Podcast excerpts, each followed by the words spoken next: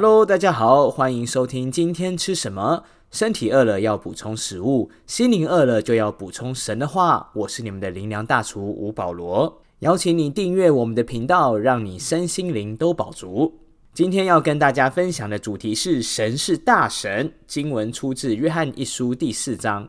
不晓得你是否听过一个西方谚语，叫做“种下一个思想，收割一个行为；种下一个行为，收割一个习惯；种下一个习惯，可以收割一个性格。”最后种下一个性格，可以收割一个命运。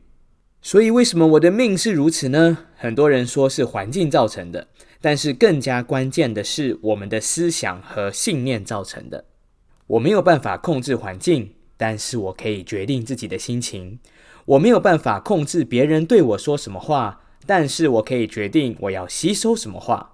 原来，你的思想和认知信念才是决定你成为什么人的关键。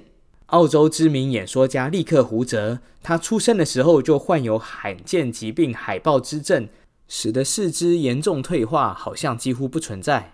因着这样的出生，利克胡泽他自己说到，八岁时他就告诉自己说：“我这一辈子不会有工作，不会有未来，也不会有婚姻。谁会想要跟我这样的人在一起呢？”如果他始终保持这样的信念，他的人生恐怕真的就如同他所想的一样。但是在他中学的时候，参加一场教会办的营会，他听到一句关键的话，说到：“上帝不会创造废物，所以今天在场的每一个人都有你存在的价值，也有你存在的意义。你是有命定的。”从此，他抓住了这句话，他种下了一个从神来的思想，就改变了他的行为，改变了他的习惯，改变了他的性格，最后改变了他的命运。今天的他拥有两个学位，是一名作家、一名演说家、一名企业家，也是一名慈善家。每年飞许多的国家，激励成千上万的年轻人活出一个新思维，拥有一个新命定。对利克胡泽而言，神是大神，超越他从小出生的困难和挑战。圣经上也有这样的一句话，在约翰一书四章四节：“小子们啊，你们是属神的，并且胜了他们。”因为那在你们里面的比那在世界上的更大。这里的他们指的就是那些抵挡真理、扭曲自我形象和命定的思想。圣经上说，你我都是神的儿女，但是谎言的思想会告诉你是个孤儿。圣经上说，你我有王子和公主的位分，但是谎言的思想会告诉你说你是全世界最可怜的人。可惜的是，今天有好多人一直活在谎言的思想当中，甚至拥抱这样的思想不肯放下。关键是什么？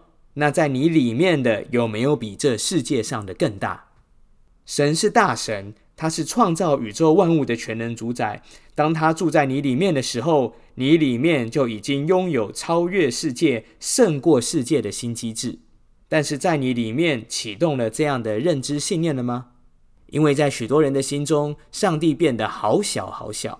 西元前一千五百年前，当上帝呼召摩西带领以色列人出埃及，他们一路上经历了许多神机奇事，包含十灾、红海分开、磐石出水、天上降下马拿、白天有云柱、晚上有火柱来照顾引领神的百姓。但是，当他们抵达应许之地的前哨，在约旦河边。摩西派遣了十二个探子去打探这块土地，没想到十二人中只有两个人说那块是好地，上帝会帮助我们得胜，我们赶快去吧。另外的十个人却说住在那里的居民都是巨人，我们在他们眼中是蚱蜢，我们会被他们吃掉，千万别去啊！差别在哪里？差别就在于神在你心中是大神还是小神？那在你里面的有没有比这世界上的都更大呢？要知道，神的大小不会被我们的认知所改变，但是我们生命的高度和宽度却会被我们所认知的神的大小所改变。为什么今天有不少人虽然已经信了主，但是面对工作、财务、关系的挑战，却充满了各种忧郁和恐惧？因为他们把神看小了。但是圣经上怎么说呢？圣经上说，我们的神用话语创造诸世界，又用全能的命令托住万有。我们的神是大神，当你可以把神看对看准，你就可以进入神所预定要给你的丰盛之中。美国作家 Bob Hamp 牧师在他的书中写到一个故事：有一位母亲来找他帮助自己逃家的孩子。但是牧师发现，其实这个家里最大的问题不是孩子，而是这位母亲。原来在过去的十一年中，这个妈妈搞砸了自己的家庭生活。她每天都晚起，对自己感到又失望又生气，所以他就服了药继续睡，想要逃避内疚感。没想到起床后，竟然已经是晚上深夜。先生跟孩子都各自料理自己的生活，已经习惯了这位缺席的母亲。而充满愧疚的他，会躲起来看电视，看到凌晨三四点，然后再日复一日过这样的日子，一过就过了十一年。家里的状况是乱七八糟，一塌糊涂。这位母亲偶尔可以正常一下，但是很快又会回到负面失能的循环当中。于是他就告诉牧师，他自己没救了，请他帮助孩子就好。但是当牧师问他说：“圣经哪里头讲到人没得救的时候？”这位妈妈斩钉截铁的回答说：“我知道圣经怎么说，但是我更知道自己是个怎么样的人。”汉牧师没有和他争辩，只是拿出一张“神说我是谁”的经文清单，然后邀请这位母亲坐在咨询室的躺椅上面，调整自己的心情，并邀请神亲自向他说话。这位妈妈从一开始的焦躁不安，看着经文喃喃自语，到后来慢慢放轻松。缓缓的念出上面的经文，从一开始的疑问句，到后来的肯定句，到后来越念越兴奋，最后他把清单放下，只是问了牧师一句话，说道：“这些关于神说我是谁的话，都是真的吧？”当他得到一个肯定的答案后，他就跟牧师约两周后的下午再碰面，然后人就走了。两周之后他没有来，牧师本来想说他大概又睡过头了，所以打给他。没想到这次电话的另外一头，这位母亲居然说她这两周太忙了，忘记要赴约。到底在忙什么呢？毕竟这位母亲过去的十一年都在昏睡中度过。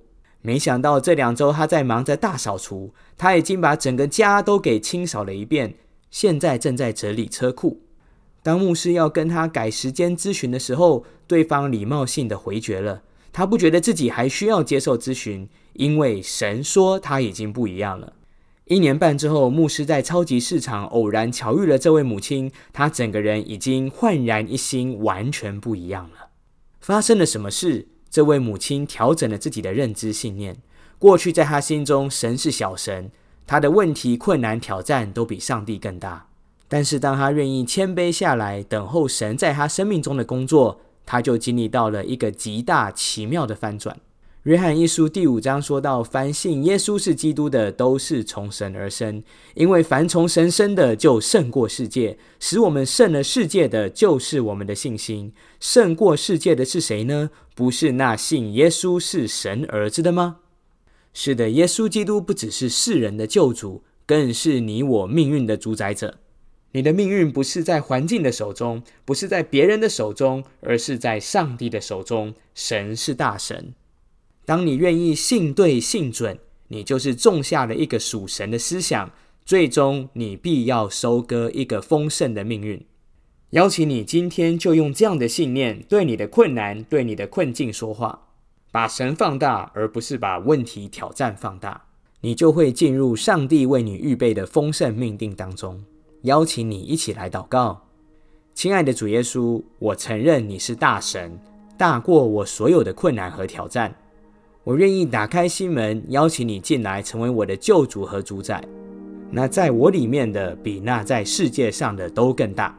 谢谢你乐意帮助我，每天带领我进入你丰盛的话语里头，领受得胜的确据，洗净我一切的罪，不让罪拦阻了我到你面前来的路径。这样子祈求祷告，奉靠耶稣基督的圣名，阿门。当你愿意做这个祷告。我相信神就已经在你生命中启动了一个超自然的工作。邀请你跟着身边的基督徒朋友，可以一起到教会来敬拜上帝，认识上帝的美善。也鼓励你把这个信息分享给身边有需要的人。今天吃什么？我们下次再见。